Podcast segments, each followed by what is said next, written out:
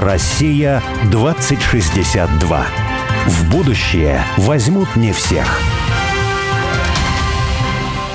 Меня зовут Борис Акимов. Ну, а я вот Олег Степанов. Мы авторы проекта «Россия-2062». Наша цель – создать модель позитивного и привлекательного русского будущего. А 2062 год это символическая дата. И считается, что в 862 году появилось первое русское государство. А значит, в 2062 году мы отметим 1200-летний день рождения нашей страны. И каждый раз мы зовем в студию «Радио Спутник» героя, который, не дожидаясь 2062 года, действует уже здесь и сейчас. Строит будущую Россию. Россию мечты. Россию 2062. Олег, вот знаешь, мы с тобой очень часто любим поговорить, и не только в студии, но и за стаканчиком где-то за столиком, по поводу того, что вот э, вокруг как-то все складывается неладно в мире, в том смысле, что ложь постоянно побеждает правду в все большем масштабе. И вот мы живем в какой-то уже цивилизации фейка. Я там вспоминаю молодежное юношеское увлечение постмодернистами, бодриаром, симулякр, означающий отрывается от означаемого. Войны в Персидском заливе не было, как говорил бодриар. Все стало только картинкой. Вот. И это как-то все пугает ведь. Да, и чем больше стаканчиков, тем больше и больше пугает.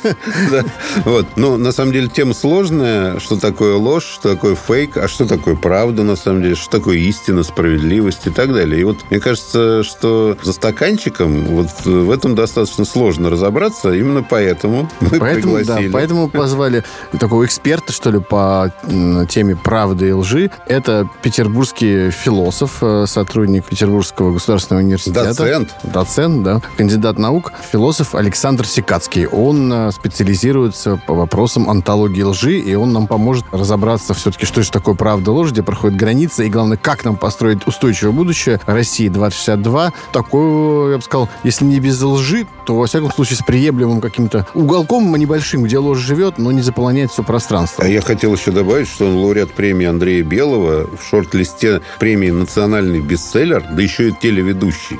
Потрясающий Прекрасно. человек. Значит, он точно нам все расскажет.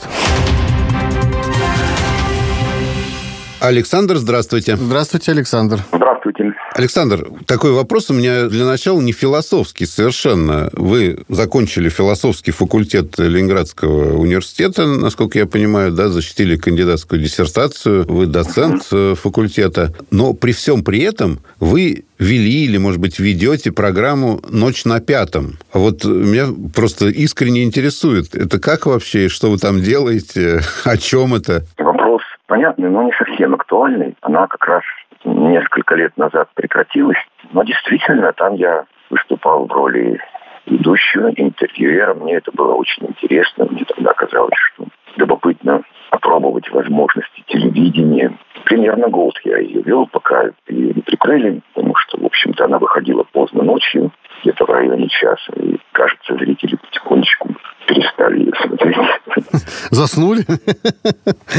Да, наверное. Ну, так что она ну, где-то в архивах осталась. Не, о чем? О чем вы говорили? Вот что интересно. Ну, это в зависимости от собеседника. Там идея была очень простая. Найти человека, который может что-то внятное сказать о том, чем он занимается. И сама проблема интереса к этому. Конечно, нужно было как-то его разговорить. Кого там только не было. Академика Людвига Фадеева, до, Бугаева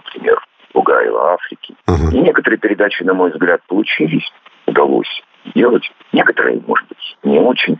Но, вы знаете, с тех пор, я думаю, что сами возможности телевидения и степень его влияния упали и продолжают падать. Мы уходим из того мира, где телевидение было всемогущим.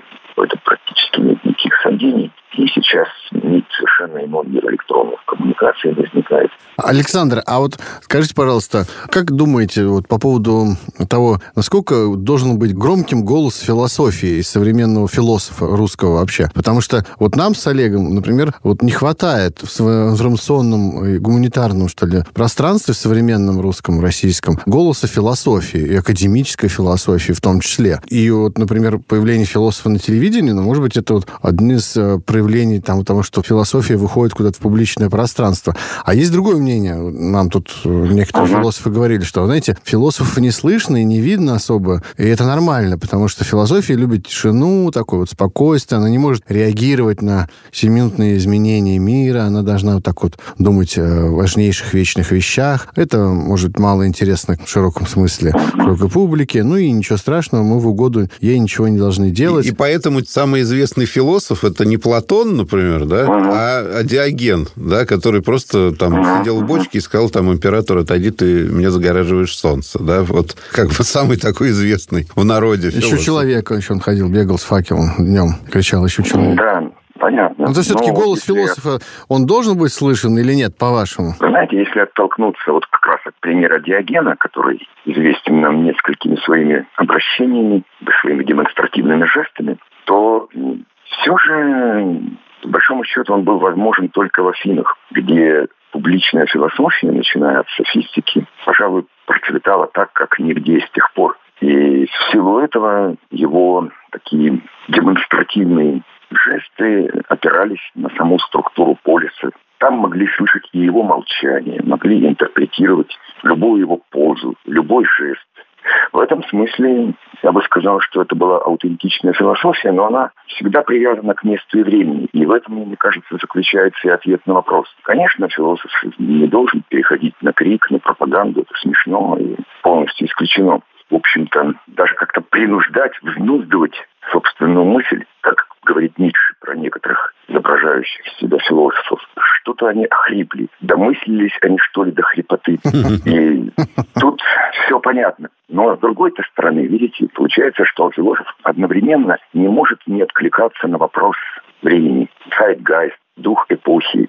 Неважно, какое время постучиться к нему в дверь. Но он вынужден на это откликаться, поскольку так философия существует под луной. Я сейчас подумал как раз, что, может быть, имеет смысл предложить э, в Совете Федерации как-то устраивать диспуты философские. А Может быть, это Совет Федерации? Как бы это такое все-таки, понимаешь, Дума это а, слишком много. Сенаторы ну, слишком, Да, звучит. там сенаторы, они, это же Философский пир э, устроить там. Ну, это мудрые люди. Но, вы знаете, вот мы сначала с вами заговорили, Александр, о медиапространстве и о самой его такой ну популярной части когда-то, да, телевидения. И действительно, вот мы чувствуем, что какие-то средства массовой информации, ну, такие классические, да, они умирают, но когда спрашиваешь себя, там, других людей, там, а почему они умирают, знаете, потому что они говорят, ну, это какая-то это какая-то неправда неправда, это какая-то ложь, это какая-то чушь, это, это ну, в общем, о чем-то совершенно неважном. Им никто не верит, э, о чем бы они ни говорили. Вот у вас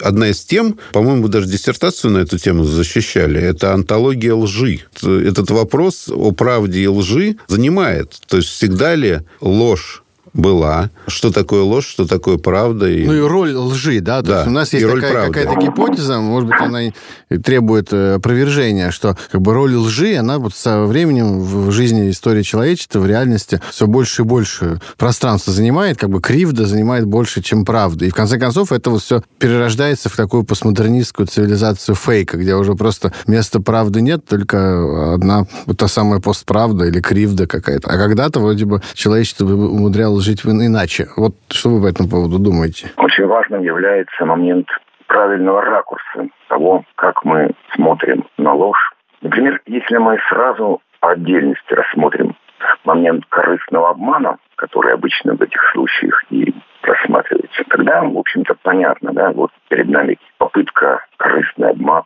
обмануть, извлечь, извлечь из этого пользу. Та или иная манипулятивная стратегия, что тут скажешь. Тут, в общем, этически все понятно. Но ведь есть и другие модусы лжи. Вопрос даже в том, в какой мере их можно считать ложью. Но в какой-то можно, поскольку тут перед нами несоответствие истине, несоответствие положению вещей. И вот эти странные модусы лжи, они образуют что-то вроде шлейфа шлейфа человеческого присутствия в мире. Например, ну, возьмем какую-нибудь вежливость, тактичность, комплимент. Интеллигентность. Ну, вот эти странные такие, странный такой шлейф, который сопровождает человеческое присутствие. Ведь странно было бы сказать, что тактичность, вежливость и лесть там, и так далее, все эти, что они истинны. Нет, конечно. А это значит, что и сама культура в каком-то смысле обязательно проходит через эти модусы лжи. И, в общем-то, это, конечно, на мой взгляд, атрибут человеческого сознания или сознания человеческого типа. Мы имеем дело с необходимостью двойственности, двусмысленности. И от этой двусмысленности избавиться нельзя. Иногда ее нужно сохранять. Тут никуда не денешься. Есть такое высказывание Андрея Битова, которое гласит, что в человеческом мире последняя недоговоренность всегда важнее желания высказаться до конца. И это правда. Хотя эта недоговоренность означает, что точки над ими расставлены. А ведь предполагается, что истина – это как раз-таки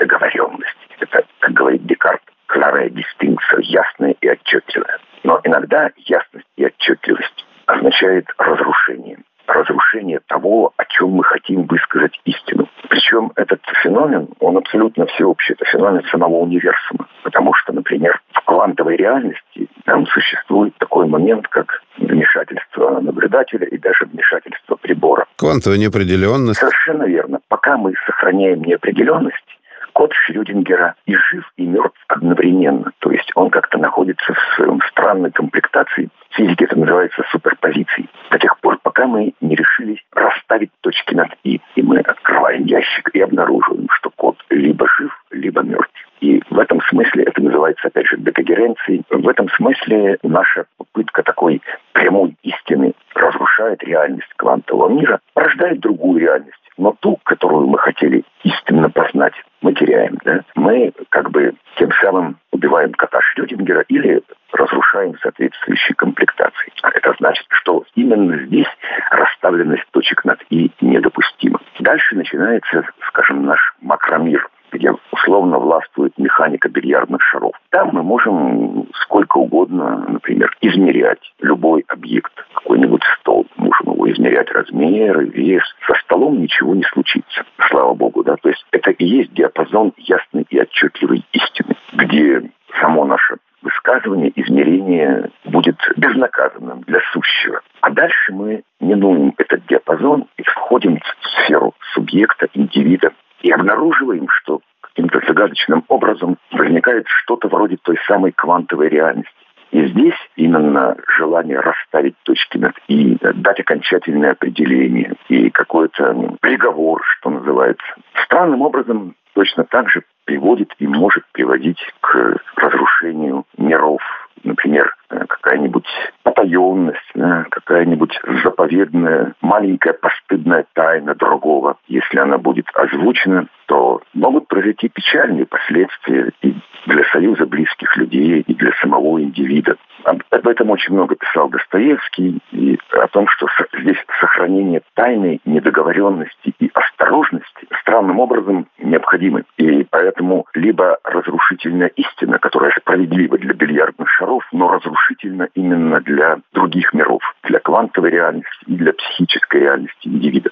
И, соответственно, мы вынуждены иметь дело вот этой недоговоренностью, с неопределенностью, которые явлены нам, опять-таки, именно как вежливость, тактичность, как некоторое понимание, когда какие-то вещи вслух не называют. То есть здесь то, что является ложью, заблуждением и недодуманностью с точки зрения классического мира, оказывается необходимыми мерами предусмотрительности. И в принципе человек, нормальный человек, культурный человек, все это прекрасно понимает. Более того, само сознание, когда оно выходит на связь с другими сознаниями, мы волей-неволей продуцируем те или иные миражи, которые точно так же должны относиться к особым модусам лжи. То есть человеку свойственно, когда он обещает, когда он что-то рассказывает, когда он строит планы и проекты, ему свойственно вот это производство миражей. Иногда даже возникающее само собой.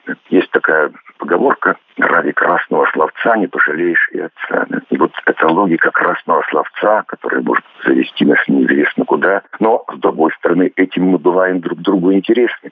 И, соответственно, видите, получается, что и формат культуры, и, собственно, подлинность живого сознания не могут обойтись без порождения вот этих миражных и химерных миров. И поэтому, кстати говоря, тезис, например, или императив «не лги», он несправедлив и, в общем-то, не работает в человеческом мире. Существуют поэтому, опять-таки, специальные заповедные зоны где ты должен говорить только правду. Вот под присягой.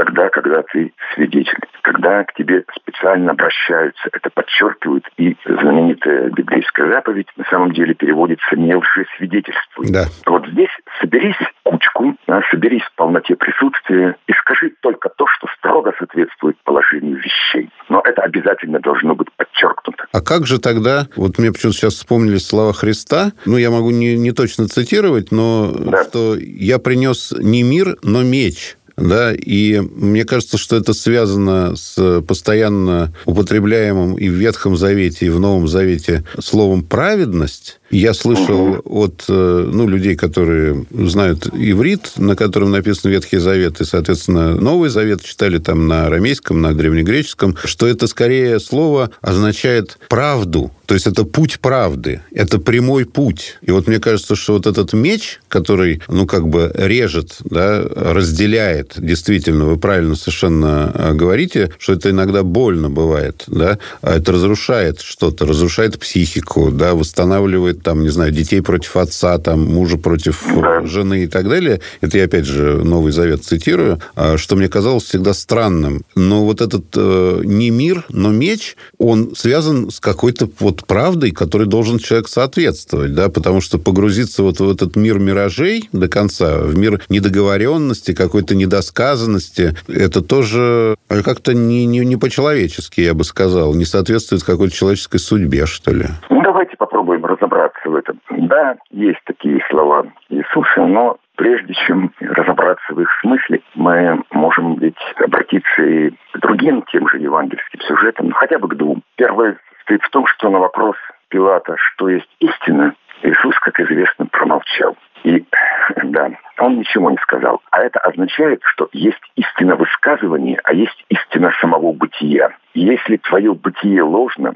например, ты стоишь перед тем, кто будет от кого зависит э, твоя жизнь и какие-то удивительно важные вещи, то это ложь бытия, в котором никакое высказывание не будет истинным. И поэтому Иисус поступает правильно. Он молчит. Это не то, не то место, не то время, не та ситуация, где может прозвучать истина. Она там не приживется, как зерно не приживется в песке. Это опять же подчеркивает ту особую топографию, которая нужна для того, чтобы истина могла произрасти и расцвести. И именно поэтому мы и говорим, что не при каждом удобном случае и не безоглядно следует использовать этот меч. Ибо, опять-таки, ложь самого бытия в таком случае перебьет истину высказывания, которая окажется в кавычках. С другой же стороны, Иисус говорит, как вы помните, и не раз, примерно так, «Бойся смутить одного из малых сих». Это означает, опять же, что мало того, что требуется особая топология или топография, но еще требуется особая адресация как это не парадоксально. То есть одно дело то, что ты можешь сказать своему другу, одно дело, что ты можешь сказать своему оппоненту, где как бы мы договорились расставить точки над «и». Но вот э, в разговоре с нашими близкими, в ситуации, когда пощадить человека, и тогда пощада странным образом будет ближе к истине, чем прямое соответствие положения вещей и положения дел. И именно в силу этого мы видим, что действительно адресат тоже играет роль. Ницше обыгрывает это примерно так, что вот немногие могут пить из неразбавленной чаши истины. Требуется дозировка. А дозировка – это и есть распределение по адресам. Кого-то лучше не смущать, не обрушивать его мир. И странным образом конкретной адресации это и будет истиной. Сам же Иисус, как вы помните, говорит матери сыновей Зеведеевых, когда на него спрашивают, вернее, когда она говорит, что «мои сыновья пойдут за тобой, если один будет сидеть по правую руку от тебя в Царстве Божьем, другой по левую». На что Иисус отвечает, а можете ли пить из той чаши, из которой я пью, и креститься тем крещением, которым я крещусь? На что это нам указывает? Что да, существуют различные способы принятия и смирения с истиной. Кто-то может. И тогда мы ни о чем больше не заботясь, говорим ему то, что мы считаем истиной. Например, как Ницше. да, используем его фразу. Не бойся ничего. Твоя душа умрет еще раньше, чем твое тело. И именно поэтому ничего не бойся. Так говорит Ницше как бы по секрету, как сверхчеловек человеку. Но сверхчеловек сверхчеловеку. Но, условно говоря, если ты обращаешься к малым сим, то соблюдать правильную топологию и будет, на мой взгляд, сопрягать истину речи и истину бытия самого сущего. Это не так просто. Александр, то, что вы говорите, это какие-то важнейшие онтологические да, принципы бытия, лжи, истины, да. которые, может быть, вот они присутствуют в экзистенции человечества вот всегда, да, и были, и есть, и будут. А вот как это коррелируется, как вам кажется, с, с той ситуацией, в которую мы попали сейчас, и которая там, может быть, начиналась тогда, когда, там, например, Бодряр писал, там, что войны в заливе не было, когда означающее от означаемого оторвалось, а потом есть такое ощущение, что вот эта картинка это само означающее, оно просто стало уже существовать как-то безозначаемого. То есть само событие может не быть, вам нужен только вот этот образ этого события, он только важнее, он просто, может быть, как бы он бы не заменил само событие. Вот как это вписывается в эту антологию? Ну да, это вот понятие симулякров у Бодрияра и в особенности симулякров третьего порядка, который он рассматривает, в частности, в работе «Символический обмен и смерть», говорит нам о том, что, опять-таки, что существуют миражи, которые могут быть истиннее самой истины. Потому что странным образом истина всего этого иногда оказывается чем-то не самым ярким. А мираж или галлюцинация или бред может именно в смысле яркости и интенсивности могут превосходить не слишком-то ослепительный свет истины, прямо скажем. И это тоже очень характерный момент. Но как раз поэтому, вот, собственно говоря, по поводу топологии истины, на мой взгляд, сегодня произошли уже отчасти и происходят вовсю чрезвычайно важные перемены. Например, мы вот с вами уже упомянули, да, что есть особые площадки, где ты не имеешь права солгать, ибо предупрежден. Ты говоришь пред Богом, перед своими гражданами и приносишь присягу. То есть все предосторожности приняты. Тут уже ничего не действует. Если ты солжешь и в этом случае, что ж, очень печально. Значит, совокупная истина мира точно пострадает. Такой площадкой всегда была наука. Наука, она ведь э, странным образом, ее параметры, да, ее настройки всегда удерживали нас от поспешного высказывания. Не спеши, не торопись. Сошлись на экспериментальные исследования. Трижды проверь, семь раз проверь. То есть лучше как любят говорить математики, да, существует отличная от нуля вероятность, ну и далее. Вот э, в этом смысле, конечно же, наука, которая отвлекалась от пафоса, и тем не менее именно она утверждала своеобразную волю к истине, как бы переняв ее у христианства. Заметим, что то, что ученый привержен истине в своей деятельности, это вроде бы очевидно, но с другой стороны, это немножечко и странно, потому что Ученый мог бы вместо этого, практически это часто бывает, добиваться, например, согласия, консенсуса, приемлемости. Тогда все было бы понятно. Мы очень часто предпочитаем консенсус истине, например, в отношении с близкими людьми. Но все-таки наука до тех пор остается наукой, и ученый до тех пор остается ученым, пока эта удивительная воля к истине в нем существует. И она трансцендентна вот по отношению к его обычным занятиям, к его рядовым и рутинным занятиям наукой. Благодаря этому, собственно, на этом основывается и основывался весь авторитет науки. И перед нами тщательно оберегаемая и оберегавшаяся площадка истины. Как нам э, вот говорил отец Кирилл Копейкин, который ваш земляк. Да, да, я с ним знаком. Священник, да, и физик-ядерщик. Он говорил, что, да, собственно, наука вышла из э, познания божественной истины. Просто нам дано, Конечно. с одной стороны, Евангелие предания, да, и с другой стороны, нам дана книга природы, некая истина, которую человек должен познать. Именно вот в этом смысле она трансцендентна, потому что она божественна совершенно истина, да? Я предлагаю познание да. истины продолжить после новостей. Через две минуты. Россия 2062.